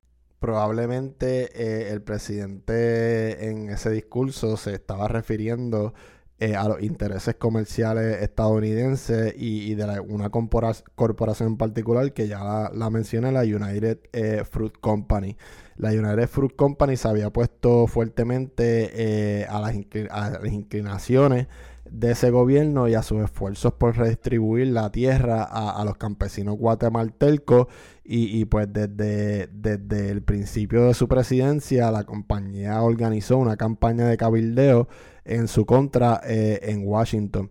probablemente también tenía en mente a, los elementos conservadores en Guatemala y a los países vecinos que se opusieron a su programa de, reforma agraria y no eh, apoyaron sus intereses. Pero sin embargo, eh, principalmente eh, esos eventos se referían a, los propios Estados Unidos, en particular a la agenda del gobierno estadounidense que había financiado la rebelión de Castillo de Alma, proporcionando los aviones para sobrevolar la ciudad de Guatemala y para crear la estación de radio antigubernamental La Voz de la Liberación. Y, por supuesto a la CIA que no menos de un año antes ayudó a, derrocar al primer ministro iraní. En 1954, como Irán en el 1953, fue un evento importante eh, en el escenario mundial. En Guatemala significó el fin de un experimento de 10 años con un gobierno nacionalista progresista y una nueva era de dictadura asesina. También provocó un aumento del sentimiento antiestadounidense en América Central y del Sur que ha perseguido las relaciones estadounidenses en la región hasta el día de hoy. Y en Washington eh, la caída de estos eventos se presentará como una victoria en la Guerra Fría, similar a la visión estadounidense después de la eliminación eh, del primer ministro iraní, que también se vio como una prueba más de la efectividad de las acciones encubiertas. De hecho, en Guatemala se convertiría en una especie de libro de jugadas para operaciones futuras, incluida la invasión de 1961 a Cuba de Fidel Castro en la Bahía de los Cochinos. Eh, volveré ¿verdad? a las consecuencias de, esta cola guatemalteca eh, al final de, esta parte del episodio, después de, haber describido la planificación y, la ejecución de la operación de la CIA eh, que presidió a la renuncia del presidente Arbenis. En primer lugar, sin embargo, quiero discutir los antecedentes del golpe y esas fuerzas oscuras que conspiraron contra las fuerzas del presidente guatemalteco. Entonces, ¿quién era el presidente guatemalteco y qué hizo para provocar la ira del, del gobierno de los Estados Unidos y la ira de, del United Fruit Company? Eh, pues la respuesta es bastante corta eh, y el presidente era Jacobo Arbenz Guzmán, que era hijo de un padre inmigrante suizo y, la madre era eh, parte de una élite blanca inteligente de Guatemala. Eh, consiguió un lugar en la prestigiosa Escuela Politécnica Militar y ascendió rápidamente en las filas del ejército guatemalteco. También desarrolló una fuerte conciencia social, algo que compartió con su esposa, la educada estadounidense eh, María Dinova. Es por eso que en 1944 se unió a un movimiento para derrocar al entonces dictador guatemalteco Jorge eh, Obi. Coelenco Dani Arara sería su, su, su correpresentante ante los intereses de, de las élites terratenientes y de la United Fruit Company que poseía más de medio millón de acres de tierra eh, guatemalteca. Entonces, eh, eh, los del gobierno presidencial, estos grupos ideológicos del lado del presidente, que en esa revolución al principio de los 40 formaban parte del gobierno revolucionario, pues fueron eh, puestos como ministro de la defensa en el, en el nuevo gobierno revolucionario y desde ahí ayudaron a realizar las reformas sociales que, que iban a empezar a beneficiar eh, el al gobierno, al campesino guatemalteco. Y pues después, en 1950, ganaron las elecciones presidenciales con más del 50% de los votos y asumió el cargo al año siguiente a la edad de 37 años. Y en su discurso inaugural se comprometió, eh, se comprometió a poner fin al estatus semicolonial de Guatemala. En junio de, 1952, Art Benz aprobó una legislación conocida como el Decreto 900. Esta ley requería que los grandes terratenientes vendieran al gobierno las propiedades no cultivadas para redistribución a las familias campesinas. Fue un desafío audaz para la American Fruit Company, eh, que tenía más de un 85% de su medio millón de acres sin cultivar. Para colmo, eh, eh, estos eventos ofrecieron a, la empresa estadounidense solo un millón de dólares de compensación. O sea, el gobierno eh, le iba a compensar nada más a la American Fruit Company un millón de dólares. la valorización se basó en las tasas impositivas artificialmente bajas que establecieron los predecesores para favorecer a estos grandes terratenientes. Y, y, pues la United Fruit Company se indignó y exigió en cambio 16 millones de dólares como compensación. Y eso no fue todo. La United Fruit Company también contrató a destacados publicistas y cabilderos para difundir una imagen de, estos eventos como, como una imagen eh, de eventos comunistas peligrosos. El gurú de las relaciones públicas, Edward y sobrino de Sigmund Freud, había sido pionero en el uso de la psicología en la publicidad y organizó, organizó varios viajes a Guatemala para que los periódicos elegidos a dedos, confiados en que, en que se le ocurrirían nuevas historias, eh, pidieran la, eliminación eh, del presidente Arbenis. Y pues eh, él lo iba a administrar y iba a elegir al dedo.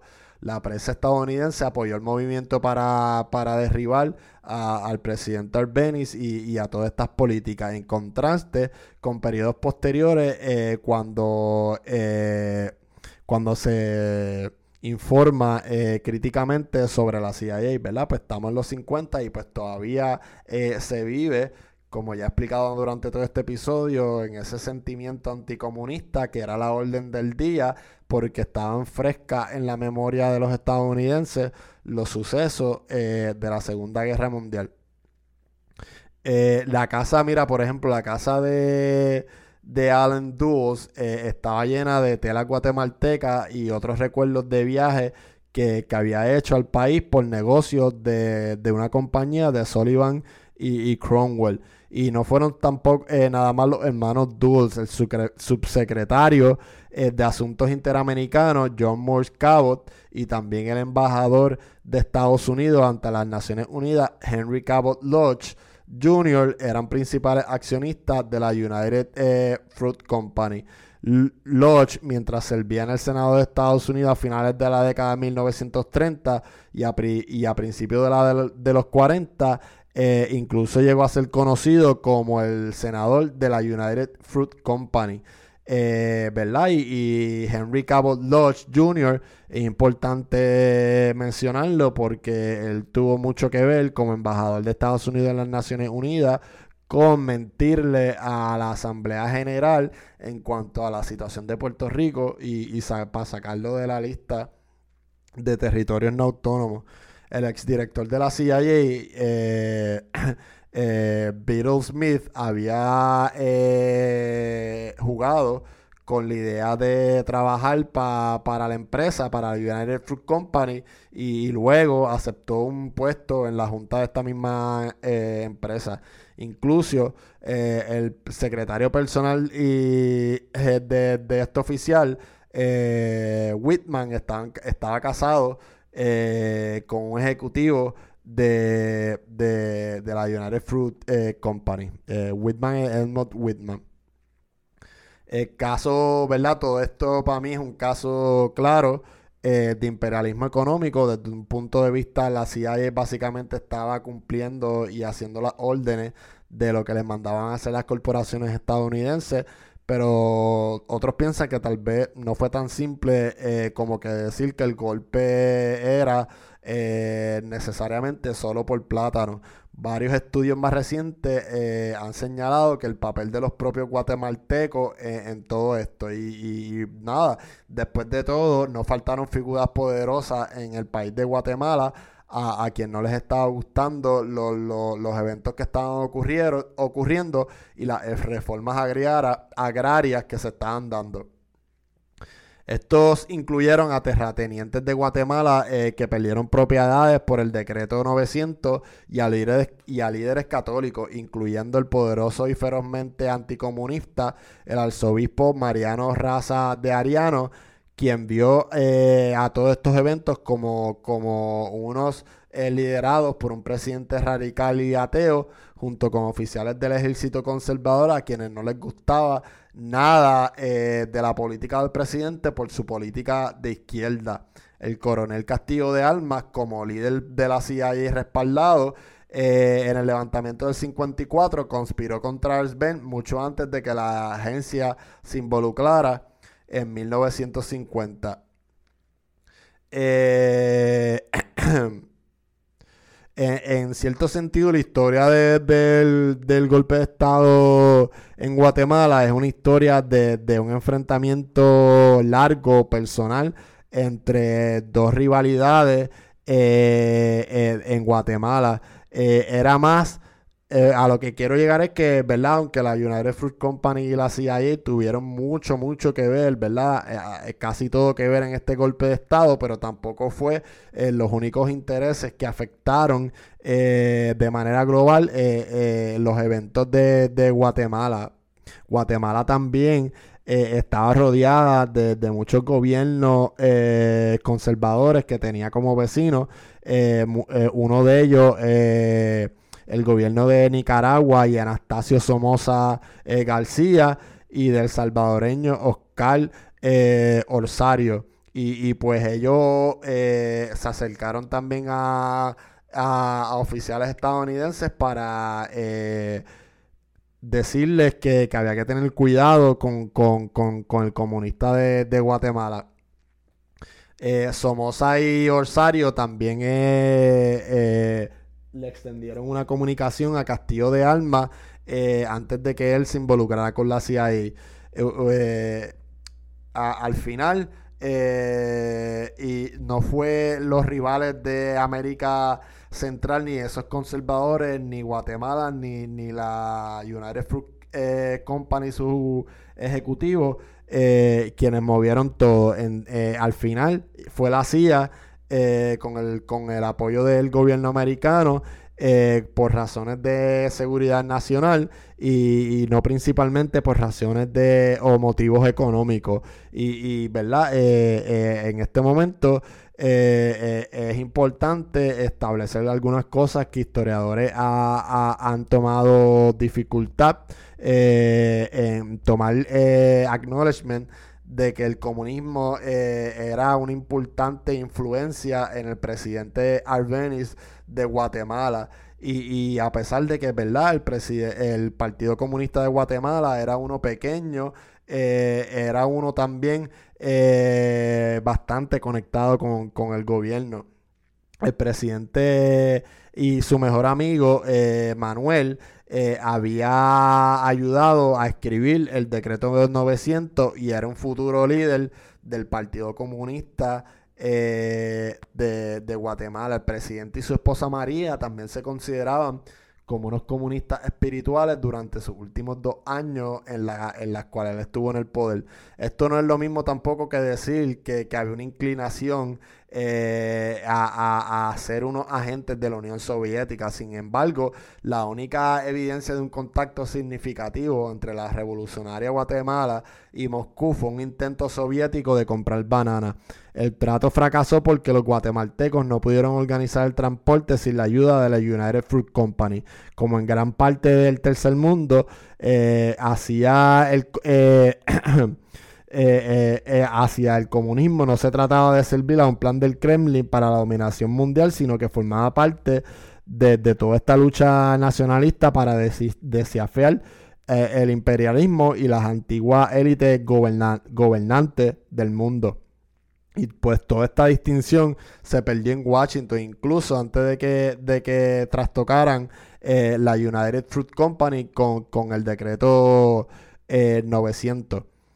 Eh, a los funcionarios estadounidenses, especialmente a los analistas de inteligencia de la CIA, les preocupaba que Guatemala se estuviera convirtiendo en una cabeza de puente soviética en Centroamérica, una región tradicionalmente vista por Washington como dentro de su, de su esfera de influencia, ¿verdad? Y si entramos ahí en, la doctrina de Monroe, en la doctrina de Roosevelt y todas estas doctrinas que se han venido trayendo por tradición en la cultura americana, pues más todavía pensaban que estaba dentro de su esfera de influencia. Estas preocupaciones se intensificaron después de las reformas agrarias del presidente Arvis, aunque esto no se debió necesariamente a la amenaza directa de las propiedades de la United Fruit Company. De hecho, sorprendentemente, hay poca discusión sobre la United Fruit Company en los registros del gobierno eh, de Estados Unidos y particularmente de esa época y, los cabilderos eh, que, la United Fruit Company usaba y que pudieron haber tenido acceso al Departamento de Estado y a, y a la CIA. Lo que realmente preocupaba a estos funcionarios eh, estadounidenses era la posibilidad de que estos eventos eh, y su tipo de socialismo agrario nacionalista se extendiera a países vecinos, hiciera que toda la región fuera vulnerable a una toma de, poder comunista, ¿verdad? Y más si, si hacemos el énfasis, como mencionó ahorita, que estaban rodeados por países conservadores y pues iban a querer mantener que esos países eh, se quedaran conservadores. Pues Estados Unidos llegó a la conclusión de que tenía que hacer algo para contener toda esta posibilidad y la administración creía que permitir esta situación continuaría eh, eh, y permitiría que en el patio de Estados Unidos eh, llegara alguien como los comunistas soviéticos a, Guatemala a trastocar la credibilidad de ellos y la credibilidad internacional en esta guerra fría. Eh, pero pocas o ninguna de estas preocupaciones estratégicas tienen mucho que ver eh, eh, o, no tienen que ver nada con la United Fruit Company. Entonces, ¿cómo lo hizo la CIA? el plan para el éxito de, del de PP, el nombre clave de la CIA para su operación en Guatemala, surgió a finales del verano y a principios del otoño de 1953. Esto fue inmediatamente después del exitoso golpe contra la mayoría de, de, los nacionalistas en Irán. Como la operación iraní se basó en la idea de obligar a las élites locales a tomar eh, eh, un lado en toda esta controversia. En Irán la elección había sido entre el primer ministro y el Shah. En Guatemala entre las inclinaciones nacionalistas y las fuerzas contrarrevolucionadas dirigidas por armas. En particular, la CIA quería despojar al ejército, la institución más poderosa de la sociedad guatemalteca. Y como tantas otras cosas, eh, en una era cada vez más dominada por Madison Avenue, el éxito de esta operación sería una campaña psicológica y un esfuerzo por entrar en las mentes de la élite eh, de, Guatemala. La CIA en Oriente Medio y King Roosevelt, quienes desempeñaron un papel en esencial en, esos esfuerzos en la, en la agencia en Irán unos meses antes, eh, ¿verdad? Fue la elección eh, por, la, por la CIA para liderar el éxito de, de esta operación. ¿Verdad? Pero sin embargo, luego de, haber eh, besado la gloria, entre comillas, eh, Roosevelt dijo que, no le interesaba y, rechazó la oferta. Más tarde en su vida afirmaría que, rechazó la oferta porque esto se debía a que él todavía creía que la mayoría de los guatemaltecos aún apoyaban eh, al presidente Arbenz. así que eh, Alan Duras y su jefe de, de Covert, eh, Frank Wixner, recurrieron a, Tracy y, que era un condecorado veterano de la Oficina de Servicios Estratégicos de la Segunda eh, Guerra Mundial. Y pues supervisaría el éxito de la operación como jefe de guerra política y psicológica de la CIA, actuando como asistente eh, serían eh, como Roosevelt y Barnes, otros graduados de la Escuela Preparatoria de Groton, eh, Richard Bissell. Más tarde, Bissell sería el encargado de, administrar el programa de YouTube Pipeline de la CIA y la operación de la Bahía de los Cochinos de 1961. Para completar, el equipo de mando el comandante de campo de operaciones era el coronel del ejército Al Haney, el ex jefe de estación de la agencia en Corea del Sur y otros puntos críticos durante la Guerra Fría. Haney no era tan elegante como sus colegas kryptonianos, pero era alto, robusto y despreocupado. La Casa Blanca dio luz verde eh, al éxito de la operación en noviembre de 1953 con un presupuesto de 3 millones y en plan entró en completo eh, funcionamiento. Eh, la sede de la operación de instalación de Hani fue en, Florida, en una base aérea marina no utilizada. El nombre en clave del sitio Lincoln pronto estuvo cazando con actividad sus paredes cubiertas por yardas de diagrama de flujo operativo. Mientras tanto, hubo una reorganización del personal sobre el terreno y otro eco de los acontecimientos recientes en Irán.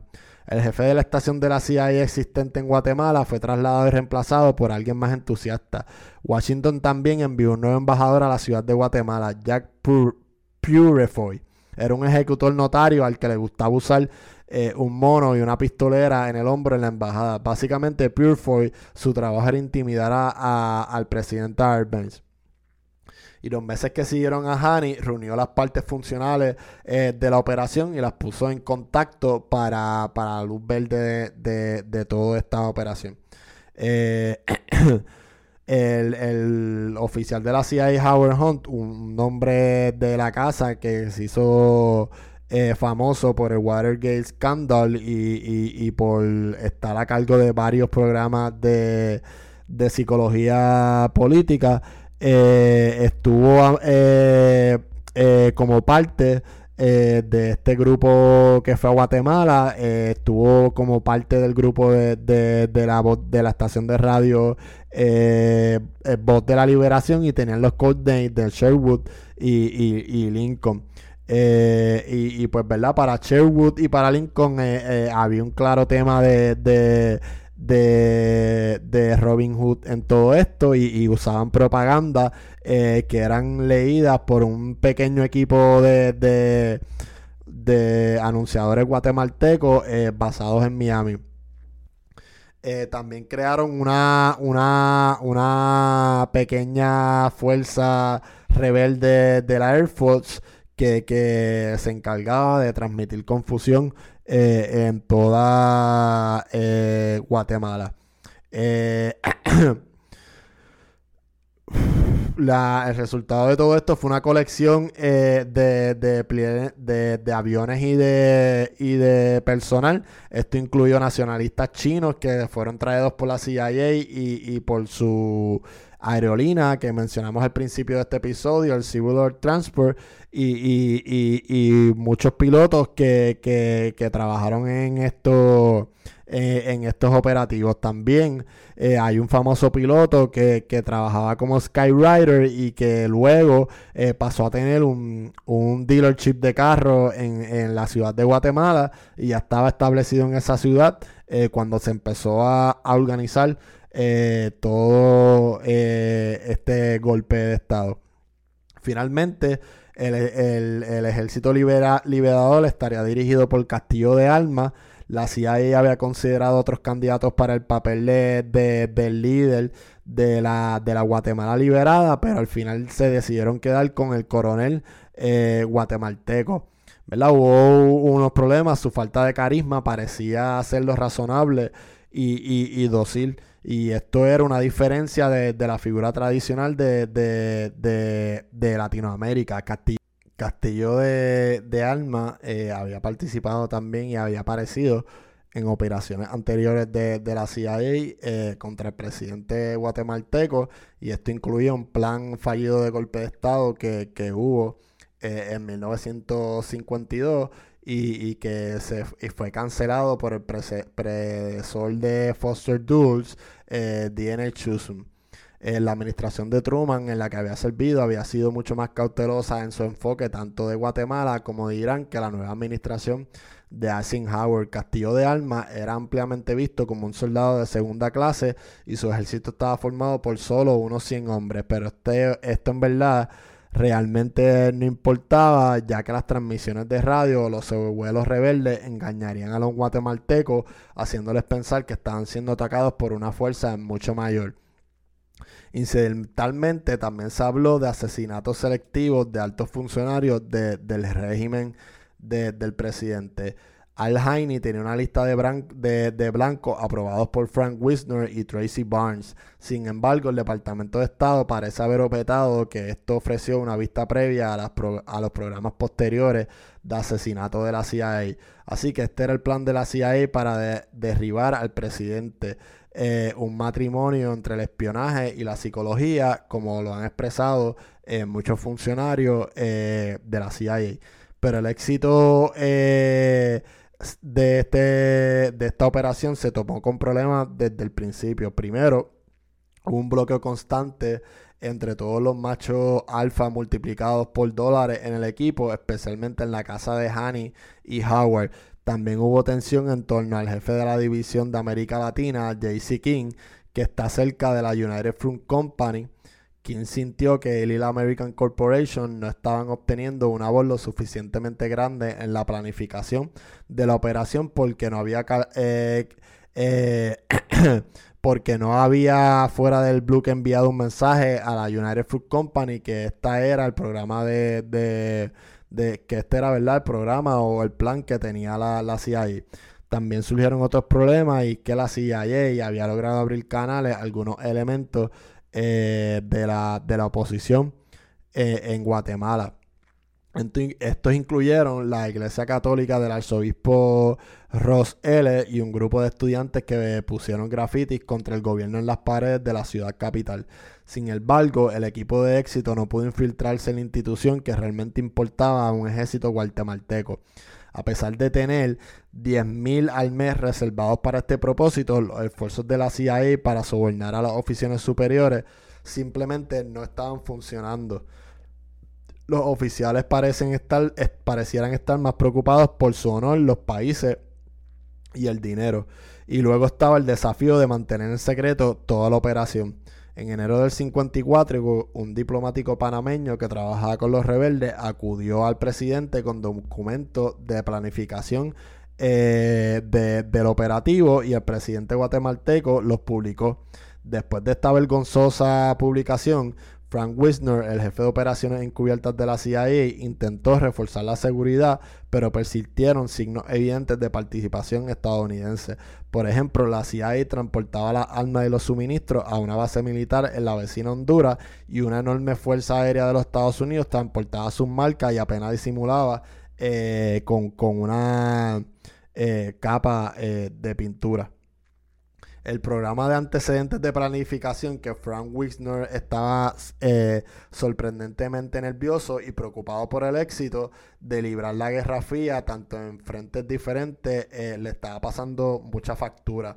Entonces, en la primavera del 54, eh, el éxito, luego de haber avanzado mucho, pero no estaban ahí todavía ready unos elementos clave de la operación. La CIA también carecía de un buen pretexto para desencadenar la Fuerza Aérea y el ejército de los rebeldes y no había una evidencia de, ningún vínculo sustancial entre el gobierno de, del presidente y, la Unión Soviética. De modo que tal, tal vez este exceso en todo este equipo estaba intentando de inventar la prueba necesaria plantando un alijo de armas soviéticas supuestamente con destino a Guatemala en la costa de Nicaragua. Esta historia ganó poca atracción en los medios locales o estadounidenses, pero más tarde ese mismo mes, ese mismo mes la CIA se inclinó ante un golpe de propaganda, un carguero que transportaba un cargamento de armas del bloque comunista atracado en el, en el puerto de guatemalteco, las barreras de, allí del puerto. Evidentemente, el presidente había ordenado dos toneladas de armas a Checoslovaquia en un esfuerzo por mantener leal al ejército guatemalteco. No importaba que los ametralladores de la Segunda Guerra Mundial fueran un fracaso y que las armas antitanques fueran inútiles eh, en una región en donde no habían eh, tanques. La CIA finalmente encontró su pretexto. La voz de, deliberación intensificó las transmisiones que informaban sobre todos estos atropellos imaginarios del gobierno y todos los levantamientos de los rebeldes.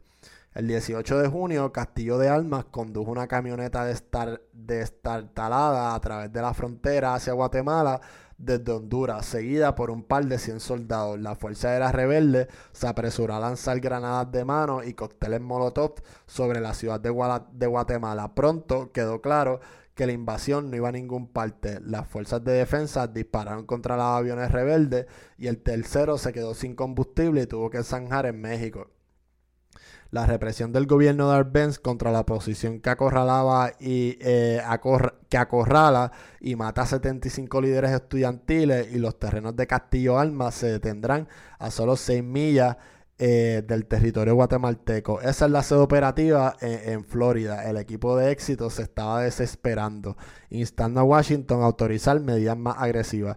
Pero en el Capitolio, Frank Winsner se congeló y Barnes y Bissell comenzaron a planear un mini Duker secreto, la evacuación de fuerzas rebeldes de la costa guatemalteca. Y luego, como en Irán, meses antes, la, derrota eminente eh, se convirtió eh, en una victoria, ¿verdad? O entre comillas, en una victoria.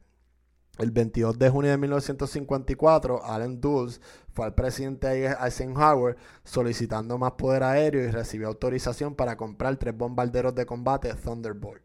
Los aviones estaban en acción al día siguiente bombardeando sitios en y alrededor de la ciudad de Guatemala. Entre ellos, lamentablemente, era una estación de radio dirigida por misioneros estadounidenses.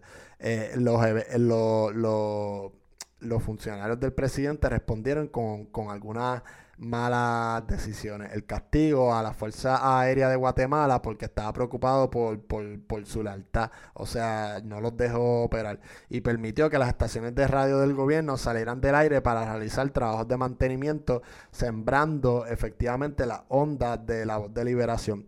No muchos guatemaltecos poseían radio, por lo que es cuestionable todo este efecto y toda esta propaganda psicológica y política que tuvieron en las transmisiones de la CIA a través de la radio. Pero la, probablemente sí podemos decir que la propaganda logró sembrar dudas en las mentes que realmente importaban eh, eh, en, la estructura social eh, de, la sociedad guatemalteca. E incluso estos errores operativos ahora estaban trabajando en beneficio de la CIA y, la operación que querían lograr eh, en Guatemala. Un avión rebelde arrojó una bomba sobre la chimenea de un carguero británico que posteriormente se, hundió sin pérdidas de vida. Afortunadamente, la CIA pagó discretamente a la aseguradora Lloyds of London por una suma de un millón y medio de dólares, pero el gasto adicional probablemente valió la pena. Al observar el incidente, los oficiales del ejército guatemalteco concluyeron que los estadounidenses no se detendrían ante nada para deshacerse del presidente. En otras palabras, el ejército, el éxito de PP estaba funcionando no porque fuera encubierto, sino porque era bien descarado. el 25 de junio, un oficial eh, le dijo al presidente guatemalteco que los oficiales no querían pelear más y, y, que pensaban ellos que los estadounidenses estaban amenazando a Guatemala eh, solo por la presencia del de, personal del presidente y todos sus amigos comunistas. Le dijeron que si no renunciaban, el ejército marcharía, el Capitolio para deponerlo. Esta es la verdadera razón por la que el presidente renunció. No era un cobarde, ni estaba en pánico, ni en pánico, ni bebía demasiado, como decían muchos de los relatos de la época. Más bien, creía que correctamente había perdido la confianza del ejército y que la mejor manera de preservar la revolución guatemalteca del 44 era entregar el poder a otra persona. Es importante señalar que Castillo de Almas no lo sucedió de inmediato. Después de dos semanas de maniobra y acosos por parte del embajador Jack Purefroy, el poder cambió de manos cinco veces antes de que los brazos de Castillo entraran a, a la ciudad de Guatemala por fin fue recibido por multitudes que lo vitoreaban y petardos proporcionados por la CIA. Es difícil interpretar la victoria del coronel sobre el presidente como algo más que un desastre para Guatemala.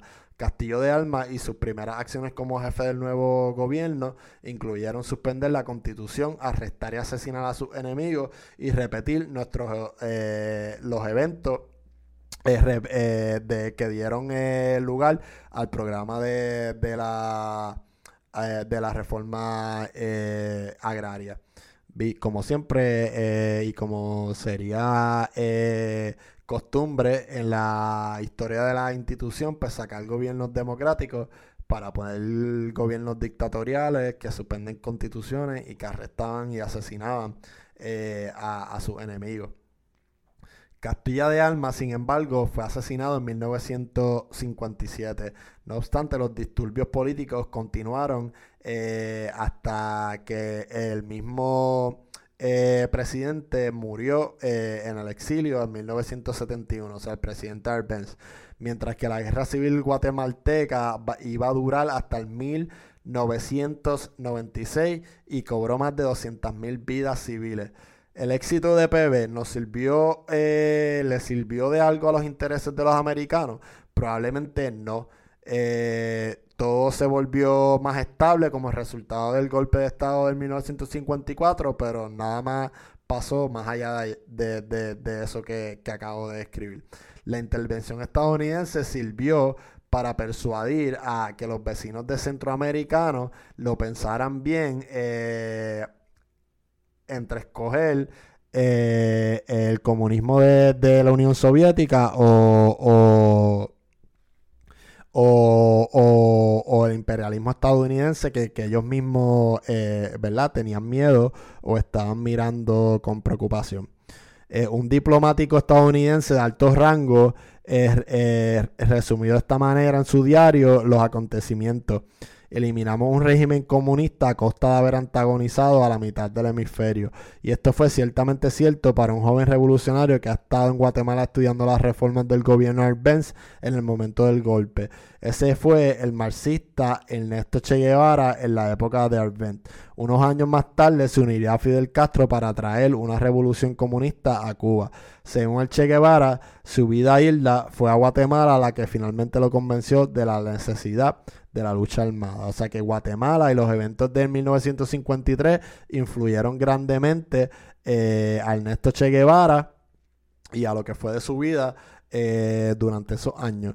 Para la CIA, sin embargo, Guatemala fue otro éxito asombroso, una prueba más de que si alguien necesitaba eh, un ascenso, pues, pues hacían una, una, una operación covert como si fuera una bala mágica y, cambiaba un gobierno eh, durante esta guerra eh, fría.